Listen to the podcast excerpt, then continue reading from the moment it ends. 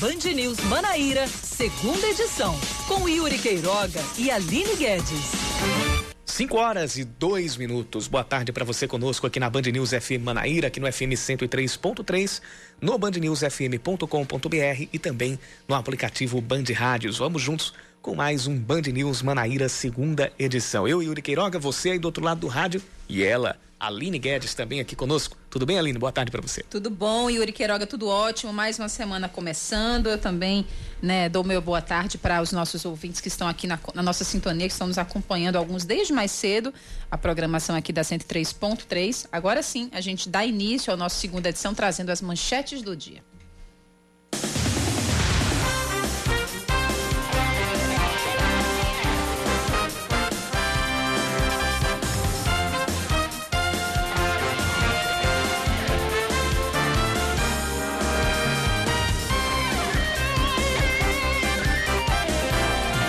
Flagrantes de aglomeração são feitos no dia que marca a reabertura dos shoppings e estabelecimentos comerciais não essenciais. Filas extensas se formaram em um shopping aqui no centro da cidade pouco antes do meio-dia, horário liberado pela prefeitura para o início do funcionamento. A entrada nos locais está sendo controlada por profissionais que medem a temperatura corporal de cada cliente.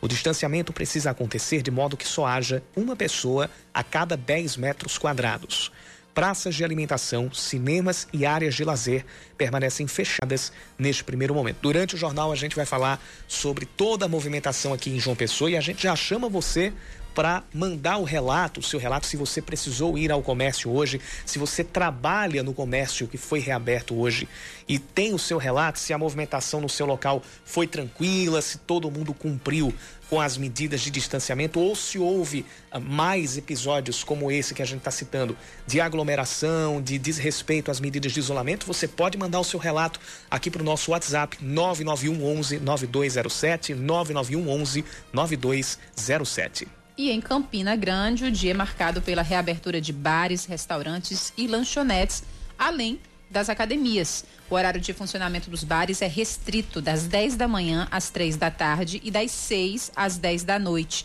Eles só podem receber 50% da capacidade e organizar o distanciamento de no mínimo 2 metros entre cada mesa. As academias também devem operar com capacidade reduzida. Fiscalizações vão acontecer após cada dia de expediente para saber se as normas de distanciamento social e higienização dos ambientes estão sendo cumpridas. 50 crianças e adolescentes estão na fila de adoção aqui na Paraíba e 447 pessoas estão habilitadas a acolhê-las.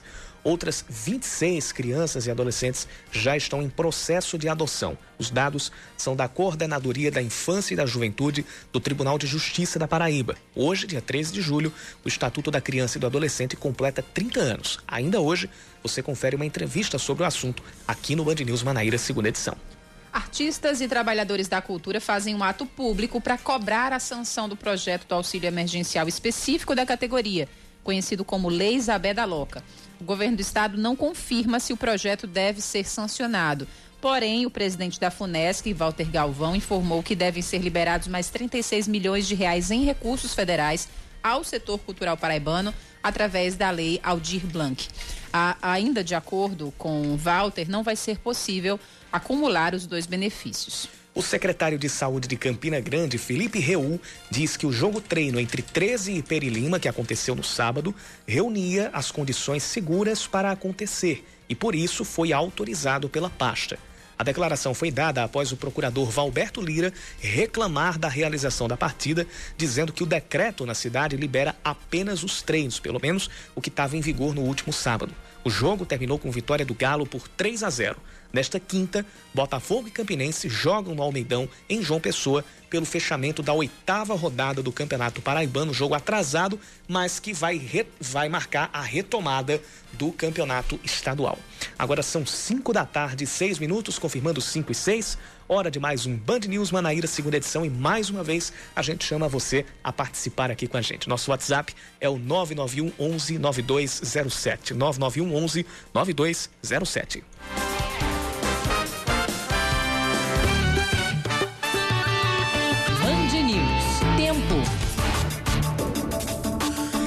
Céu parcialmente nublado nesse fim de tarde aqui em João Pessoa. Há previsão de pancadas de chuva para as próximas horas.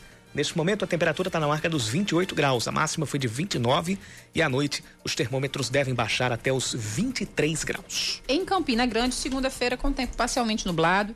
Nesse momento, os termômetros marcam 24 graus, mas no dia já se atingiu a máxima de 27. Hoje, durante a noite, não deve chover, mas a temperatura cai, chegando à mínima de 17 graus.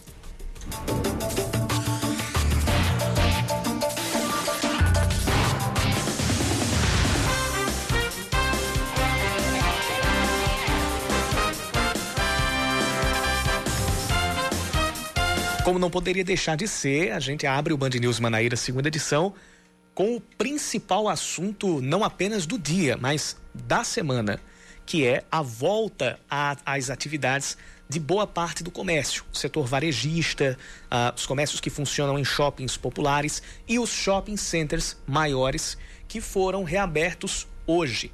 O comércio que não aquele que funciona dentro dos shopping centers abriu das nove da manhã até as três horas da tarde. É, e também a gente teve a reabertura dos shoppings. Daqui a pouco a gente vai falar, a gente vai comentar mais, porque primeiro a gente vai saber como foi a movimentação aqui na cidade com a reabertura desses estabelecimentos na reportagem do Leandro Oliveira. Houve muito trânsito, filas e comemorações. A quantidade de carros no cruzamento da Avenida Santo Elias, no centro da cidade, revela a tentativa da população em retomar a rotina já no primeiro dia da retomada das atividades não essenciais. A dona de casa, Maria Auxiliadora, não perdeu tempo. Assim que o comércio abriu, depois de mais de 100 dias com portas fechadas, ela já foi direto para a fila. Isso mesmo que você ouviu. O motivo é que muitos clientes de uma loja de calçados estavam com carnês atrasados. Aí o jeito foi sair de casa para pagar. A gente já sabia que a fila estava enorme e queria pagar. A gente não pagava porque não tinha condições de pagar, né? Que a loja só pagava na loja. O gerente do estabelecimento, João Evangelista, teve que ter paciência para organizar a fila e explicar a necessidade de seguir as regras. A gente está com aquela situação tentando se adaptar a esse novo normal que está vindo aí. Tem a questão dos nossos pagamentos que a gente recebe dentro do só paga na loja, mas a gente está fazendo dentro daquilo que o governo nos orientou. No maior shopping popular no centro de João Pessoa, comerciantes soltaram fogos de artifício para comemorar o retorno das atividades.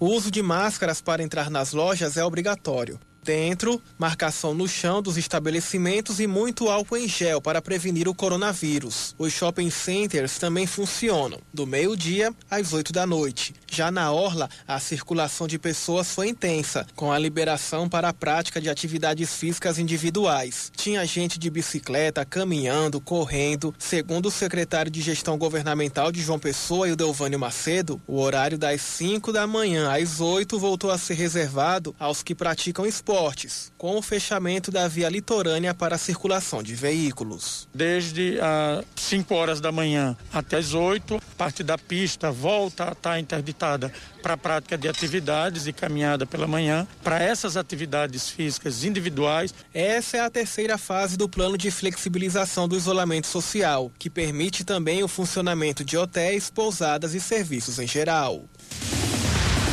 E hoje a Fé Comércio já está com, inclusive com, com, com, campanhas em algumas emissoras de TV, é, pedindo tanto para que trabalhadores quanto para que, que clientes respeitem as medidas de distanciamento social, mantenham a, a, as medidas de higiene, se cuidem na hora de, de usar o comércio, porque é, aquilo que se buscava, que era a retomada das atividades, foi alcançado.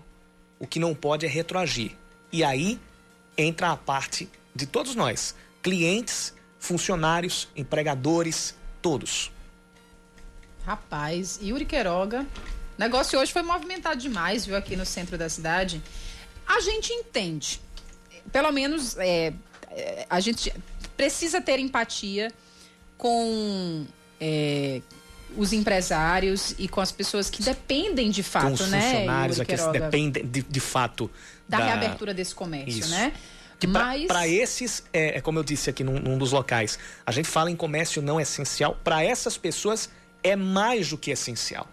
De fato, né? Porque é o que, é o que coloca comida na mesa. Mas, rapaz, eu não esperava é, é, essa fogos, é. distribuíram rosas, palhaços. Foi, o negócio foi. Foi, é, é, foi, foi, um verdadeiro animado. evento, né? Foi, foi um, um evento. Foi um verdadeiro evento essa Foi um volta. evento. Mas, ao mesmo tempo que a gente entende essa celebração pelo retorno, porque essas pessoas dependem disso, é estranho, né, Yuri Queiroga? Porque fica um clima de comemoração, é como se fosse alheio ao momento em que a gente está vivendo, em que, as, em que o número de mortes vem crescendo, né? É, é, é, em que no interior do estado os casos estão explodindo. Então, é, fica parecendo é um, é um, são dois olhares, né? A gente tem empatia pela retomada do comércio, porque a gente entende que tem muita gente que depende disso. A corda né? já estava tá, esticada ao máximo para essas pessoas. Para algumas, infelizmente, já arrebentou. Já tinha arrebentado, justamente. Mas a gente também vê com certa estranheza essa comemoração em meio a um momento como a gente está vivendo de morte, de preocupação na saúde aqui no nosso estado. E é muito importante que a gente tenha essa consciência. O comércio voltou, as atividades estão aos poucos voltando ao normal, mas o cenário sanitário ainda é de muita preocupação.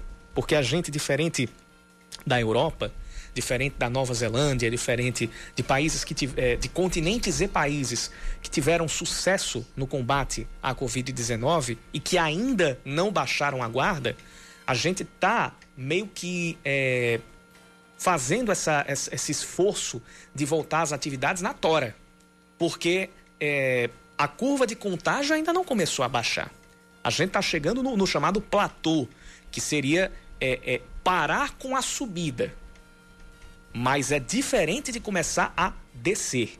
Foi a partir daí que os países adotaram as estratégias de volta às atividades, mas sob circunstâncias socioeconômicas muito diferentes das circunstâncias socioeconômicas aqui no Brasil e isso também não pode ser é, ignorado. E a gente passa a entender melhor uh, o porquê de pessoas, da, da, de, de muitas pessoas comemorarem, celebrarem a volta ao trabalho mesmo nessas circunstâncias, por isso, por causa do arcabouço que existia pré-pandemia que é de um país que ainda não tem firmeza na geração de emprego e renda, que em muitos locais ainda não tem segurança alimentar, que onde falta saneamento básico, falta estrutura, ou seja, onde falta para muita gente, e nessa muita gente se inclui parte dos pequenos comerciantes, dos microempresários, gente que ainda não tem a qualidade de vida e de geração de sua renda necessária, é, é, digna, adequada.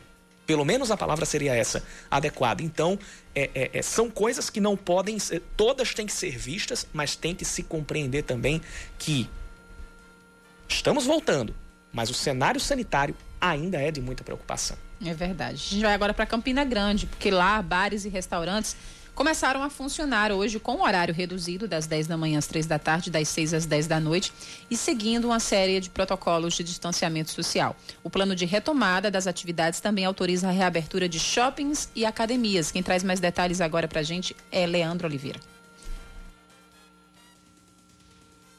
Laís Gomes não aguentava mais ficar sem a academia também pudera. Além de ser educadora física, foram quase quatro meses de espera. Estava contando os dias para essa volta. A gente não sabe quando vai acabar esse vírus, quando a gente vai poder retornar. Realmente, assim, seguro 100%, mas assim, ficar sem a, a atividade física, que é essencial, né? Sabemos que a atividade física é saúde. Diferente de João Pessoa, Campina Grande está mais flexível e liberou a prática de atividades físicas em ambientes fechados. O gerente Caio Cavalcante segue o plano de retomada tomada com um protocolo rigoroso.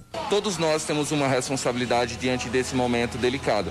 Né? Existe uma responsabilidade coletiva, medidas essas que vão dar mais segurança, mais conforto para cada um dos nossos alunos, mas é, é muita responsabilidade individual de cada um dos alunos. Então, nós recomendamos a todos que, quando venham treinar, venham treinar com suas máscaras, que se preocupem na higienização dos equipamentos durante o intervalo de treinos e que também agendem com antecedência o seu treino para que aqui na academia nós possamos ter o controle da quantidade de pessoas que estarão treinando simultaneamente. Só na academia dele foram 30 normas adotadas. Antes de entrar, a temperatura dos alunos é medida. As máquinas foram afastadas em um metro e meio. Alguns equipamentos ficam em uma espécie de cabine, além do velho e conhecido álcool em gel. O plano de retomada das atividades também autoriza a reabertura de bares e restaurantes. No shopping que fica na entrada da cidade, 50% das mesas foram retiradas da praça de alimentação para que seja mantido o distanciamento. O superintendente Fernando Barros disse que, por enquanto, cerca de 80% da praça vai começar a funcionar.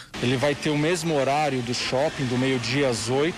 Da mesma forma que o shopping, a gente tem fortes protocolos de segurança com relação à saúde. E alguns detalhes a mais, porque a gente tem um protocolo específico para operação de alimentação. Os bares e restaurantes seguem um horário específico. Eles podem abrir das 10 da manhã às 3 da tarde, quando o serviço é interrompido para a higienização do local. Os estabelecimentos reabrem das 6 às 10 da noite. Segundo a prefeitura, fiscalizações são feitas diariamente pelo Procon, Corpo de Bombeiros e Polícia Militar, para verificar quem está cumprindo as normas. Tem participações aqui no nosso WhatsApp 991 11 9207. Boa tarde, pessoal da Band News. É, minha opinião a respeito da volta desse comércio é, é, é complicado, porque é uma questão que pessoas necessitam, né? E não pode ficar sem fazer nada. E outra, é, os responsáveis pelos órgãos de saúde dizem que esse pico está numa ladeira que ninguém sabe se essa ladeira nunca vai descer ou já desceu. A gente só tem que ter certeza uma coisa, é que essa doença ela veio para ficar como os outras e que a gente só tem que ter cuidado, né? E esperar que Deus abençoe que esses homens sábios consigam descobrir essa vacina para que essa doença não se alastre mais ainda. Mas de a gente esperar que uma coisa que vai passar, não vai passar, é uma coisa que veio para ficar e só temos que ter cuidado. Um abraço a todos. A participação aqui é do, do ouvinte Souza Neto, que está interagindo com a gente no nosso 9911 9207. Mas eu acho que é, é, ainda mais profundo do que somente encontrar a, a, a uma vacina. O negócio também inclui, como a gente tinha colocado aqui, a, o arcabouço socioeconômico que o Brasil tem. É verdade, Yuri. É, como ele falou, né? É, é a gente precisa ter cuidado. Sim, de fato, isso é o básico, a gente precisa ter cuidado. Mas esse é o problema, Souza. As pessoas não estão respeitando o, o, cuidado com a sua saúde, nem com a saúde do próximo. Essa é a questão. Quantas vezes, Yuri, e olha que eu só estou de volta há uma semana, mas quantas, incontáveis vezes a gente trouxe aqui relatos dos nossos ouvintes que, que falam de locais, por exemplo, lembra uma padaria que um ouvinte trouxe aqui nos bairros, no bairro dos bancários que não disponibilizava nem álcool gel, as pessoas todas sem máscaras, quer dizer, um, um local, um comércio aberto, uhum. se respeitando as normas mais básicas é, dessa, dessa fase do novo normal, né? Então é esse cuidado que é o mais básico, mas é, é no que as pessoas estão mais pecando, né, Yuri Queiroga? Porque eu acho que é, pouco a pouco os gestores estão, de certa forma, caminhando, propiciando para que a retomada seja feita, né? Está, sendo, está acontecendo. O problema é que as pessoas não estão respeitando as medidas básicas, infelizmente.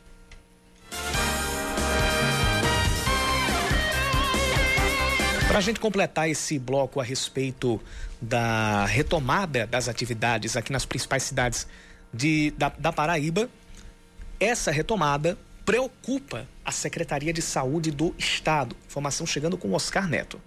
Cerca de 80% dos municípios paraibanos estão classificados pelo governo com a bandeira amarela, ou seja, podem liberar o funcionamento do comércio e do transporte coletivo municipal de acordo com os protocolos estabelecidos pelas autoridades. Dentre eles estão a capital paraibana, Campina Grande e Cabedelo, que antes eram bandeira laranja. Na capital, os shoppings reabriram, as praças e a orla estão liberadas para atividades físicas individuais, além dos jogos profissionais, mas sem torcida. Já em Cabedelo, que atendeu uma decisão do presidente do Supremo Tribunal Federal, Dias Toffoli, vai seguir o plano estadual de flexibilização com a reabertura do comércio. No entanto, o prefeito da cidade, Vitor Hugo, deu orientações à população. Não está tudo normal, não está tudo liberado. Pelo contrário, os protocolos são exigidos pela Organização Mundial de Saúde e assim nós faremos. Eu peço a você, cabedelense, que tenha muito cuidado, porque nós não vencemos a guerra. A guerra é contra o vírus, o Covid. Está muito longe de ser vencido. Mas a reabertura do comércio preocupa a Secretaria de Saúde do Estado, já que uma maior circulação de pessoas pode aumentar o número de casos no estado, como explica o secretário executivo de Saúde, Daniel Beltrame. O número de casos novos e o número de óbitos tem uma tendência de regularização, mas ainda é muito alto, tanto de casos quanto de óbitos. Nós não podemos enfraquecer as medidas de controle e combate ao coronavírus, pois o preço disso será certamente muito alto. Se você não tem necessidade de sair de casa, fique em casa. Apesar da retomada, Daniel ainda reforçou a necessidade das pessoas ficarem em casa. Ao sair, utilize máscaras. É muito importante que você siga essas medidas de autocuidado. É importante também lembrar que, se em casa você tem idosos ou pessoas do grupo de risco com doenças crônicas e não transmissíveis, como hipertensão e diabetes, se você estiver saindo de casa, é importante lembrar que essas pessoas podem ficar vulneráveis e adquirir a doença. Então, esses cuidados devem ser mantidos. O levantamento do governo acontece a cada 15 dias e leva em consideração as taxas de isolamento social, número de novos casos da Covid-19 e as taxas de ocupação hospitalar. Seu caminho. CEMOB informando que tem um caminhão com problema fechando o cruzamento das avenidas Epitácio Pessoa e Maranhão, que é o cruzamento ali do da Expedicionários, que é a Avenida Maranhão de um lado e Expedicionários do outro. Aí o caminhão, veja só, ele parou mesmo no meio do cruzamento. Ele ficou parado nas duas. Né? Fechando a, a, as duas pistas. As duas pistas. A cabina do caminhão tá a, já apontada ali para a Avenida Expedicionários e o restante, ele estava levando ali uma, uma aquele, aquele equipamento que a gente conhece pela marca, que é a Caterpillar, né? Que, que aliás não, minto, é um outro equipamento, não é uma que essa, dessa que a gente conhece por Caterpillar, é um outro equipamento. Mas ele parou justamente na, na, na no encontro das quatro vias. Então, para quem vem na Epitácio Pessoa, não está sendo possível nem ir, nem vir. Já tem um engarrafamento se formando no sentido Praia Centro. A gente está vendo aqui pela imagem da câmera da CEMOB. É, a gente vai dar uma olhada como é que está a situação do trânsito no sentido centro-praia, mas as, os, as duas vias, as duas pistas da Avenida Epitácio Pessoa estão bloqueadas por causa de um caminhão com problema fechando o cruzamento na altura das avenidas Maranhão, Maranhão de um lado, Expedicionários do outro, entre, entre a, a, o bairro dos Expedicionários e o bairro dos Estados. A, uma equipe da CEMOB está a caminho para fazer a retirada e liberar o trânsito, mas já tem engarrafamento se formando, e é óbvio que, que isso aconteça é, nas duas vias. Vamos dar orientações, então, para que você evite esse engarrafamento. Se você está no sentido centro-praia e ainda vai acessar a Avenida Epitácio Pessoa em direção ali àquela esquina da Universal, por exemplo, faça o seguinte: se você não chegou a esse ponto ainda, faça o seguinte: entre à direita na Avenida Barão de Mamanguape para depois entrar à esquerda na Avenida Júlia Freire. Aí você segue a Júlia Freire até a Esperidião Rosas, que é a rua da Universal, para então dobrar à esquerda e depois seguir a Epitácio Pessoa. E se você está no sentido praia, uma opção é entrar pela Avenida Piauí, se bem que ali na altura da Avenida Piauí já tem engarrafamento. Entra pela Avenida Piauí, depois dobra à esquerda na Rio Grande do Sul e volta à Avenida Epitácio Pessoa usando a Avenida Santa Catarina. Uma das opções é usar a Avenida Santa Catarina, que tem o sentido Epitácio. Se você não chegou ainda à Avenida Piauí, uma opção também é entrar bem antes, ali ainda no, é, perto do Pedro Gondim, bairro dos Estados, entrando pela, pela rua de acesso ao DED. Para quem vai pegar ali a Vila Olímpica Paraíba, seria a rua João Vieira Carneiro. E aí, depois, fazer o contorno ali pela Avenida Mato Grosso até justamente a Avenida Santa Catarina, que lá leva de volta a, a Epitácio Pessoa. Na verdade, não é a Avenida. É isso mesmo, é até a Avenida Santa Catarina. Você segue pela, pela Mato Grosso, vai até o final da Avenida Mato Grosso, dobra à esquerda, ali perto do Lar da Providência, e aí Avenida Santa Catarina e entra na na Epitácio Pessoa mais uma vez. São algumas das, das opções. Opa, temos, temos informações. O caminhão já saiu e não tem mais trânsito. Então, apaga o que eu disse. Nosso ouvinte Zito Maliano acabou de informar.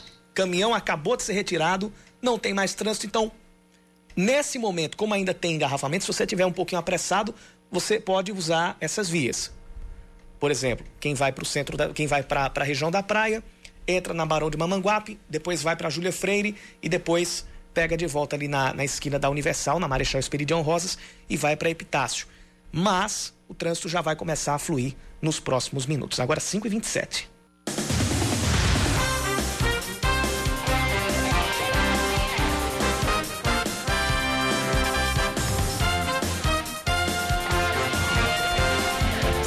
volta, 5 da tarde, 28 minutos aqui em João Pessoa. A CEMOB confirma que mais três linhas de ônibus serão, estão reativadas e funcionando novamente como parte do plano de retomada do transporte coletivo.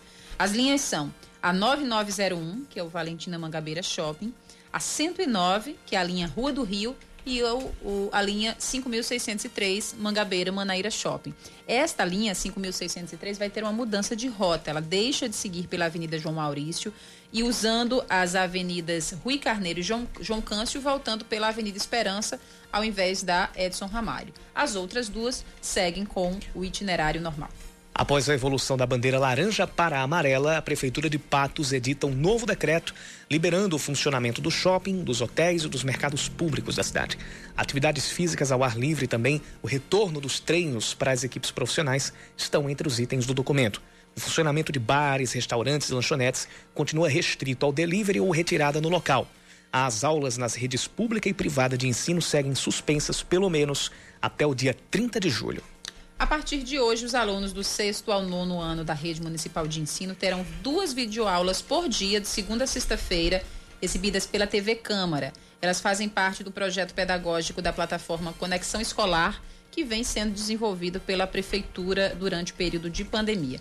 De acordo com a Secretaria de Educação, o calendário prevê aulas de artes e ensino religioso nas segundas-feiras, geografia e história nas terças-feiras, de matemática às quartas, de português e inglês nas quintas-feiras e de educação física e ciências às sextas. Moradores do bairro do Cabo Branco dizem que a obra de contenção na barreira está causando um dano ambiental. Segundo alguns deles, as rochas que foram colocadas no pé da barreira do Cabo Branco teriam sido arrastadas pelo mar e estão ao longo da praia. O engenheiro Francisco Sarmento, que é professor da UFPB, já foi secretário de infraestrutura do estado, acredita que houve erro ao dimensionar o tamanho das pedras que seriam usadas no enrocamento. O coordenador da Defesa Civil, Noé Estrela, fez uma vistoria na praia mais cedo e disse que as rochas encontradas na praia não são da obra da barreira, e sim de outro tipo. O Nacional de Patos anuncia que vai homenagear as vítimas da Covid-19 que moravam na cidade e vai estampar o nome de cada uma nas camisas. O anúncio foi feito nas redes sociais do clube. A camisa com todos os nomes vai estrear neste sábado, quando o Verdão enfrenta o 13 pela nona rodada do Campeonato Paraibano. Inclusive, foi lá de Patos a primeira vítima, primeira morte da, da, da Covid-19. E, e, entre ah, os falecidos está o ex-prefeito, o ex que é o Dinaldo Vanderlei. Então, é uma ação que já, já foi divulgada, inclusive uh, os nomes eles, eles vão estar ali naquela listra verde da camisa e é uma homenagem muito bonita, né? Exato. Exato. Muito bonita a iniciativa.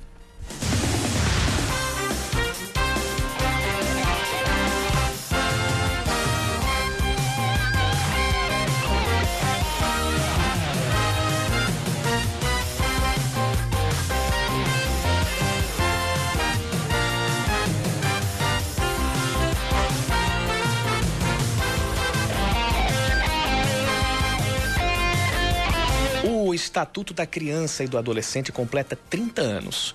Sobre as mudanças e conquistas do ECA durante esse período, além do cenário paraibanos, do cenário paraibano, quando se trata do cumprimento desses direitos, o repórter Leandro Oliveira conversou com o juiz titular da primeira vara da infância e juventude da capital, Adailton Lacê. Se acompanha a partir de agora. Muito bem, eu converso agora com o vice-presidente do Colégio de Coordenadores da Infância e da Juventude dos Tribunais de Justiça do Brasil, o juiz Adailton Lacê. É, o ECA completou 30 anos nesta segunda-feira, é uma lei que estabeleceu os direitos e deveres de crianças e adolescentes para promover uma proteção integral. Após estas três décadas, como o senhor classifica o ECA? Quais são os avanços que a gente conseguiu e quais são os desafios ainda a serem enfrentados? Bom, o primeiro avanço foi exatamente romper definitivamente com o antigo Código de Menores, que tratava a criança e o adolescente como objeto de tutela estatal. E aquela época predominava a doutrina da situação irregular. Isso foi por água abaixo e o estatuto ele, ele proclamou a doutrina da proteção integral, conferindo a toda criança e adolescente que são pessoas é, é, é, em desenvolvimento, né, todos os direitos fundamentais e sociais a, a, que têm os direitos dos adultos. Então, esse direito fundamental à vida, à saúde, à educação, ao esporte, ao lazer, à convivência familiar e comunitária, isso foi um grande avanço. Né? Dentre outras coisas, e que o ECA foi sendo alterado no, ao decorrer do tempo, né? A exemplo da, da lei da palmada, que antigamente é, é, os pais achavam normal educar seus filhos na base da agressão física. Isso hoje não é permitido pelo ECA, né? Tem a lei Menino Bernardo que alterou o ECA nesse sentido. Hoje, hoje nenhuma criança pode ficar fora da escola. Antigamente tinha-se essa ideia de que trabalhar para ajudar é, na economia da família, no sustento da casa, era mais importante do que estudar. Hoje não, hoje é um direito e o pai, o responsável, que não colocar seu filho na escola, ele pode ser responsabilizado. Então, esses e outros foram avanços significativos. Os desafios ainda são muitos, porque nós podemos perceber que ainda existe em algumas, em algumas cidades nesse nosso país é, ausência de políticas públicas para que possa realmente fazer valer todo aquele arcabouço normativo que o ECA trouxe. Para citar um exemplo, você vai em determinado município, ele não tem ainda um programa de família acolhedora, ele não tem uma instituição de acolhimento que possa abrigar essas crianças ou adolescentes que são vítimas de algum tipo de violação de seus direitos ou ameaça, ou mesmo sendo vítima de um abuso sexual. De acordo com a Coordenadoria da Infância e da Juventude do Tribunal de Justiça da Paraíba, da qual o senhor é o responsável, um total de 50 crianças e adolescentes esperam ser adotadas. O que esses números representam? Uma diminuição ou um aumento se comparado com o mesmo período do ano passado? Ou temos ainda um outro fator, a falta de pretendentes habilitados para adotar? É, veja só, esses números eles costumam, eles costumam oscilar ou para mais ou para menos. O ideal, o ideal é que toda criança pudesse viver na sua família, natural, evidentemente. Quando isso ocorre, é porque já houve uma violação. Ou o pai foi o pai e a mãe foram destituídos do seu poder familiar por um motivo qualquer, por irresponsabilidade, por drogadição, por agressão física. E outros casos, a, a própria mãe, a mãe biológica, por não ter condições de, de criar e educar seu filho, por não querer por não querer a maternidade naquele momento, então entrega o seu filho para adoção. Sempre existe um número maior de pretendentes, sempre existiu. Isso não só na Paraíba, mas como em todo o Brasil. Se você for consultar o, o cadastro existente no Sistema Nacional de Adoção, você vai perceber que sempre tem um número maior. E aí a pergunta que não quer calar é exatamente essa: por que tanta gente quer adotar e, e, e, tem menos crianças e adolescentes, porque esse número maior não absorve o número menor. É, no nosso entender, é que existe exatamente campanhas mais efetivas para que se amplie a questão da adoção tardia. As pessoas têm o direito de escolher o filho que querem, então ela traça um perfil, né?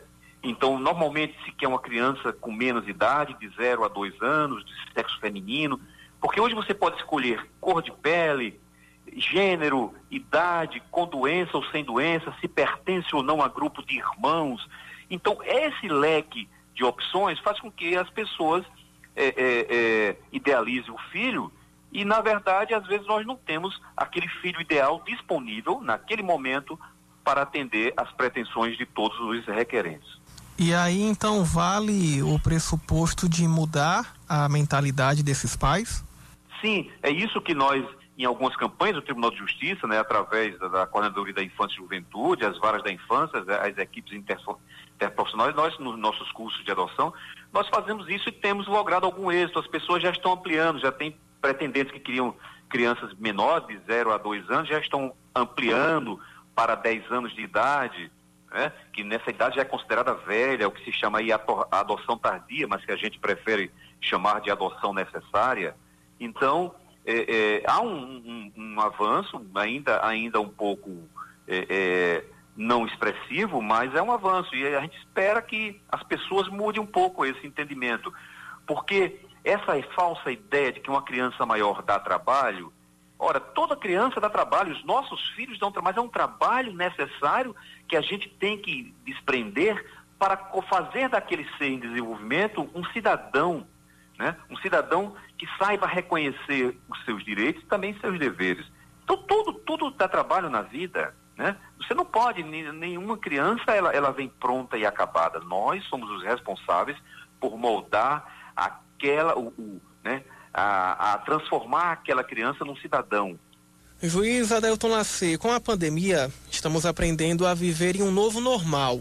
Protocolos de flexibilização são revistos semanalmente. Só que desde o início do isolamento social, o TJ adotou o trabalho remoto. Qual é o balanço que o senhor faz nesse período? Diminuiu ou aumentou a produtividade do TJ? É, é, é, a essa pandemia, né, que nos levou a todos ao isolamento social, também fez mudar um pouco é, a nossa a nossa modalidade de trabalhar, a rotina de, de, de trabalho. O Tribunal de Justiça tem, tem sido assim, pioneiro no sentido eh, de possibilitar, não só nas varas da infância e juventude, mas todas as demais unidades judiciárias estão trabalhando à distância, estão aumentando a produtividade, isso é muito importante.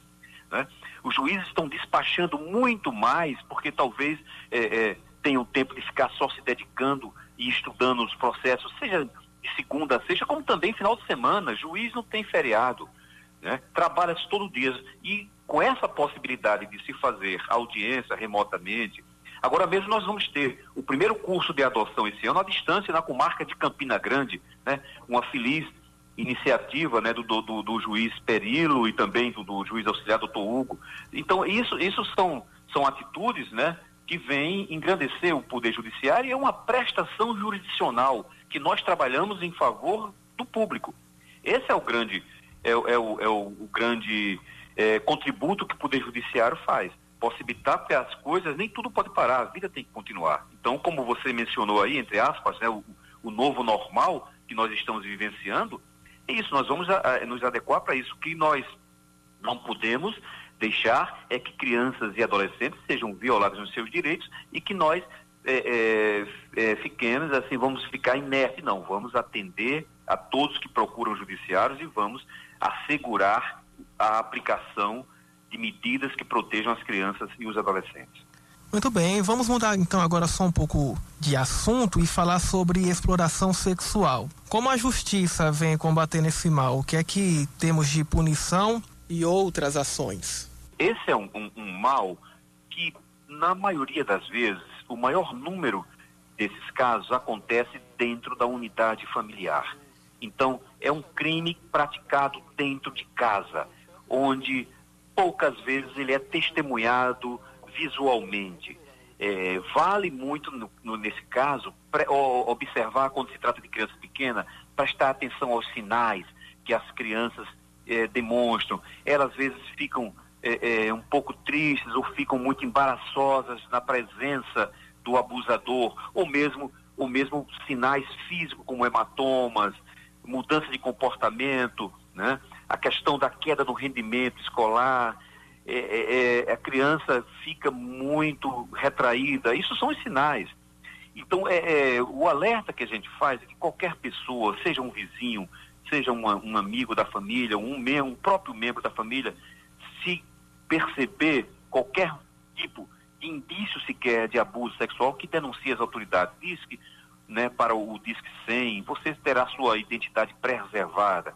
E chegando ao conhecimento do judiciário, evidentemente que o judiciário vai tomar sim providências e vai punir esse agressor e lançar mão eh, da proteção sobre essa criança ou adolescente. Ah, Para a gente finalizar, queria que o senhor fizesse então um balanço do TJ em relação às celebrações dos 30 anos do ECA.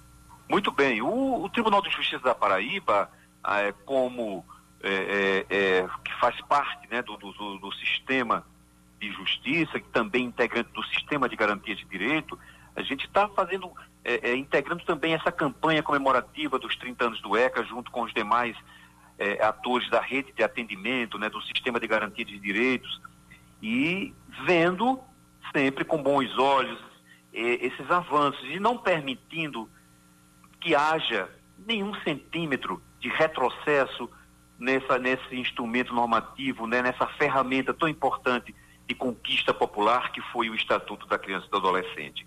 Então, todos nós, se continuarmos assim, irmanados, de mãos dadas, para garantir a, a, efetiva aplicação do direito em prol do público infantil juvenil, nós vamos sim avançar mais ainda. Ok. Conversamos, portanto, com o coordenador estadual da Infância e da Juventude do Tribunal de Justiça da Paraíba e pai da Mariana de um ano e sete meses, o juiz Adailton Lacê, sobre os 30 anos do ECA e o sistema de adoção de crianças e adolescentes. Muito obrigado pela atenção conosco, com os nossos ouvintes da Band News FM. Um forte abraço e até a próxima. Eu que agradeço a atenção e a referência à nossa querida Mariana. Muito obrigado também pelo espaço. Seus filhos, com Roseli Saião e Thaís Dias. Oferecimento Cultura Inglesa. Uma escolha para toda a vida.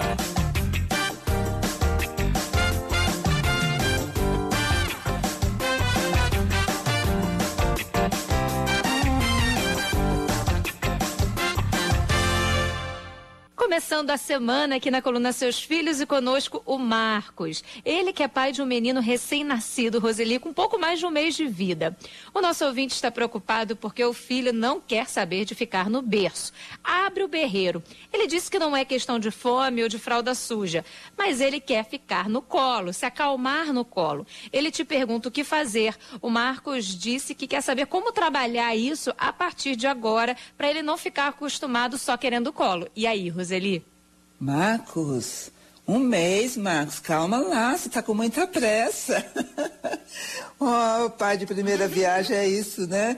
É, parece que quer ensinar tudo já a partir da chegada em casa. Não, um mês é muito cedo. Os três primeiros meses são fundamentais para a criança criar o vínculo com a mãe, com o pai para ele ganhar um pouco mais de força. Você sabe que nós, os seres humanos, nascemos precocemente. O nosso organismo nem está terminado, ele termina aqui lá perto dos 18 meses, né? Então é muito cedo, Marcos, para você ter essa preocupação. Nesse momento é embalar a criança. Imagina, né, a situação dela que estava quentinha, silenciosa, na penumbra muito seguro e de repente eles colocam nesse mundo aqui. Então, para o bebê é difícil essa adaptação, que não acontece em uma semana, um mês, demora mais tempo. Então, lembra disso, né? Ele está num período de adaptação a esse mundo a, ao qual vocês o trouxeram. Então é preciso paciência, tranquilidade, embalar nesse momento, aconchegar, acolher o choro. É importante para o bebê para a saúde física e mental dele. E se você quiser tirar uma dúvida aqui com a Roseli sobre a saúde dos relacionamentos familiares, sobre educação, manda para cá a sua pergunta, manda um e-mail, seus filhos, arroba bandnewsfm.com.br, seus filhos, arroba bandnewsfm.com.br. Amanhã estamos por aqui.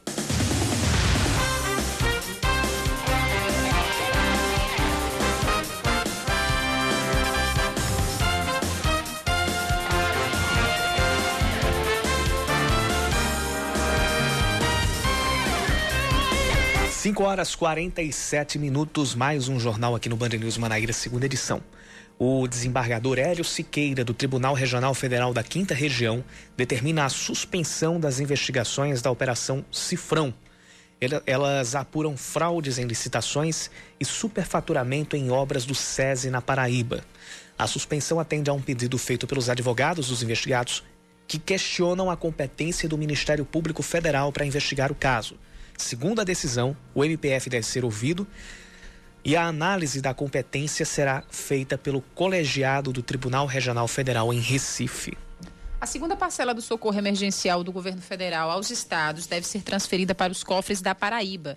O valor se aproxima dos 188 milhões de reais, sendo 112 para o estado e quase 76 milhões para os municípios.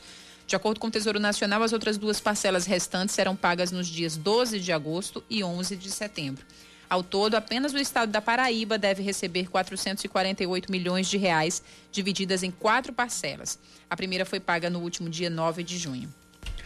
A Comissão de Orçamento da Assembleia Legislativa aprova a criação de um orçamento de 24 milhões de reais para o Hospital das Clínicas de Campina Grande. A medida provisória já havia sido aprovada na última sexta-feira pela Comissão de Administração, Serviço Público e Segurança da Casa. Com 113 leitos, sendo 4 de UTI e 109 de enfermaria, a unidade vai atender a segunda macro-região de saúde do estado, que inclui Campina Grande e outras cidades do Agreste. Após a pandemia, o hospital vai ser especializado em cardiologia e também vai prestar assistência na área materno-infantil. A CEMOB retoma o bloqueio de acesso dos veículos na Avenida Cabo Branco das 5 às 8 da manhã, como acontecia antes da pandemia. A ciclovia da Orla também fica liberada no mesmo horário e ambos os locais ficam liberados para a prática de caminhadas e outras atividades individuais. No restante do dia, os carros podem trafegar normalmente e a calçadinha passa a ser permitida para atividades físicas sem aglomeração. O Superior Tribunal de Justiça Desportiva absolve o Atlético de Cajazeiras e o CSP da acusação de escalação irregular de jogadores. Com isso, as duas equipes, assim como o Souza e o Campinense, não vão perder pontos no Campeonato Paraibano deste ano. As acusações tinham sido feitas antes da pandemia do coronavírus e entre os denunciantes estavam 13 Esporte Lagoa Seca, São Paulo Cristal e Nacional de Patos. Seu caminho. Aline, você tava com saudade de atualizar aqueles boletins de trânsito sempre ao final da tarde? Sim. Vamos voltar? Vamos. Está de volta aquela atualização do trânsito com a volta às atividades em boa parte do comércio, dos serviços. A gente também está voltando a ter atualizações no trânsito porque a gente volta a ter pontos de engarrafamento em alguns pontos aqui. Para você ter uma ideia, você ter saudade de engarrafamento é porque o negócio tá, viu? Não, não tenho saudade de engarrafamento. Nem eu, mas mas eles estão de volta. Vamos lá. Temos pontos de engarrafamento ali na saída do viaduto do Cristo para, para os bairros do Geisel, do José Américo e também de Mangabeira. Trânsito intenso nos acessos a todos estes bairros. Outros pontos aqui, de acordo com o mapa da CEMOB, trânsito já melhorou lá na Avenida Epitácio Pessoa, depois da retirada daquele caminhão que tinha fechado o cruzamento na altura das avenidas Maranhão e Expedicionários, mas a gente ainda tem alguns, algumas retenções no trânsito nos dois sentidos. Mesmo assim, o trânsito está fluindo.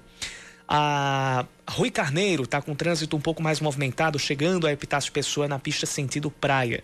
De resto, tudo tranquilo também. Avenida Beira Rio também está com trânsito bom. A Avenida Epitácio Pessoa está com trânsito bacana no momento. Agora, uma avenida que não teve muita mudança em relação aos últimos dias foi para Pedro II. Câmeras da CEMOB mostrando o trânsito lá perto da, do Jardim Botânico, canto mais limpo canto mais limpo. Tá? Esse é o que a gente torce para que seja sempre assim. Que é trânsito bem bacaninha, bem tranquilo, mas que sabe que com o passar do tempo, quando as atividades forem voltando, a realidade vai ser bem diferente.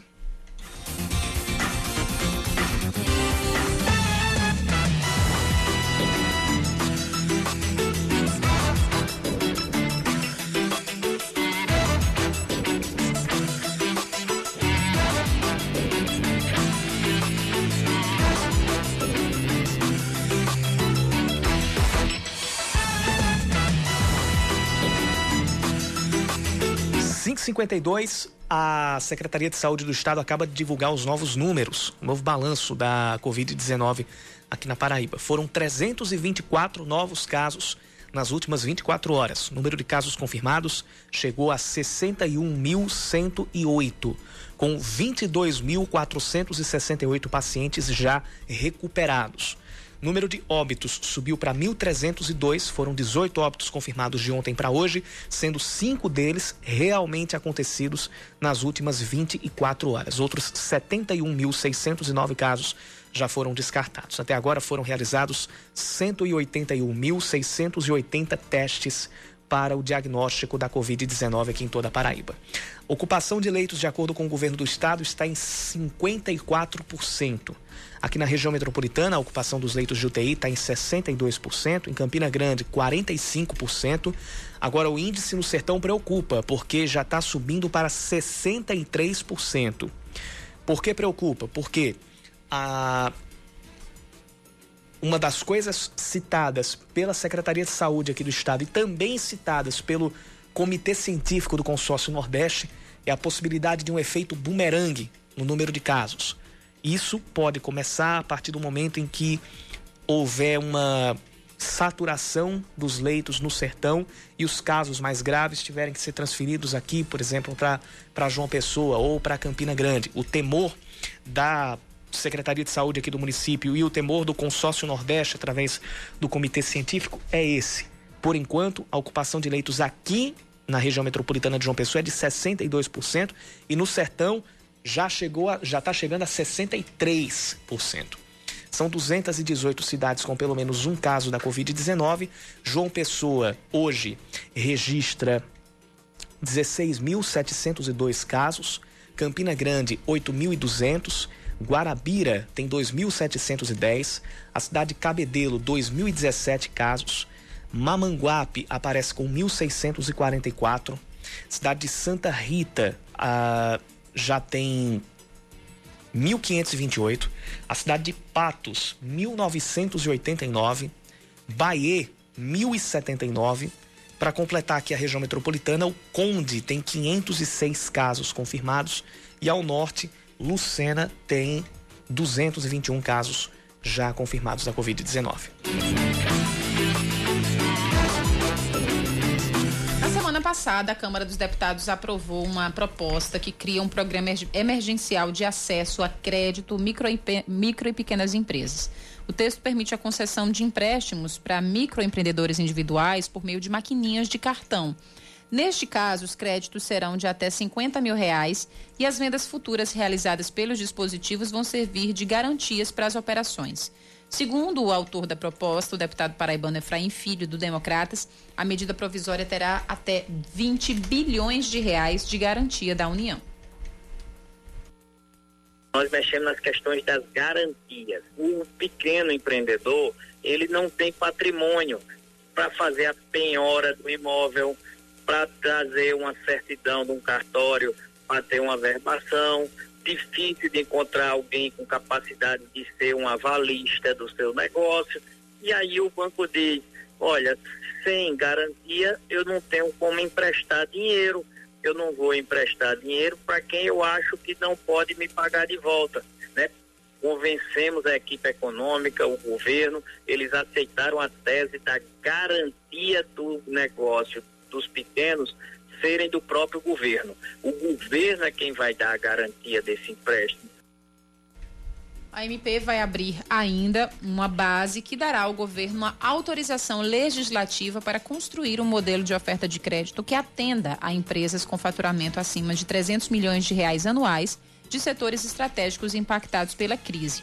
Os beneficiados terão prazo de até 60 meses para quitar o empréstimo o que inclui uma carência de seis meses para início do pagamento, com capitalização de juros durante o período. Agora, a matéria vai à votação no Senado Federal.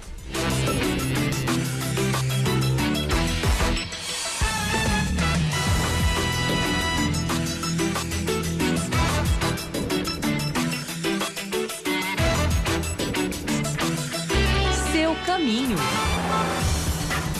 Mas o trânsito, trânsito bom lá pela Avenida Tancredo Neves, segundo as imagens das câmeras de monitoramento da CEMOB. Então, quem está saindo aqui do centro da cidade em direção à zona norte da, da capital paraibana vai pegar uma, uma, uma movimentação bem tranquila, sem engarrafamentos, pelo menos naquele trecho chegando perto do, do, do shopping Manaíra, do viaduto lá da BR 230, enfim. É, mesmo com a volta às atividades, como hoje a maior parte, o expediente, quer dizer, do comércio aqui pelo centro foi até às três horas da tarde, então é, nessa hora já não tem, não teve, já não teve mais a movimentação de quem estava quem estava trabalhando pelo centro, o pessoal já deve ter se dirigido para casa, então essa hora de rush tradicional não está se traduzindo para agora, para 6 horas da noite.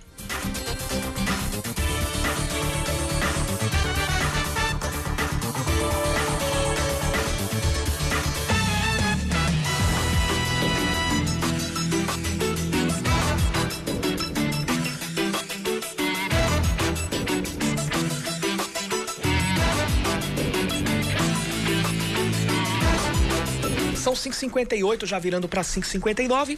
Estamos indo, eu digo até amanhã. E eu até logo. Vem aí o É da Coisa com o Reinaldo Azevedo. Lembrando que quarta-feira tem futebol aqui na Band News.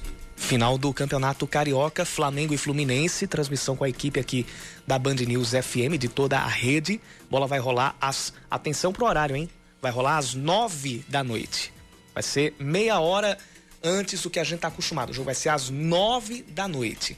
Então o que, que vai acontecer? A gente vai ter a voz do Brasil começando ali às oito e meia. E aí a gente começa o jogo, na verdade, ali por volta das 9h25, 9h30, já com bola rolando. Mas vai trazer aqui todas as emoções da grande final do Campeonato Carioca, o Fla-Flu, lá no Maracanã. Então, até amanhã. Até e vem aí Reinaldo Azevedo. Valeu. Você ouviu Band News Manaíra, segunda edição.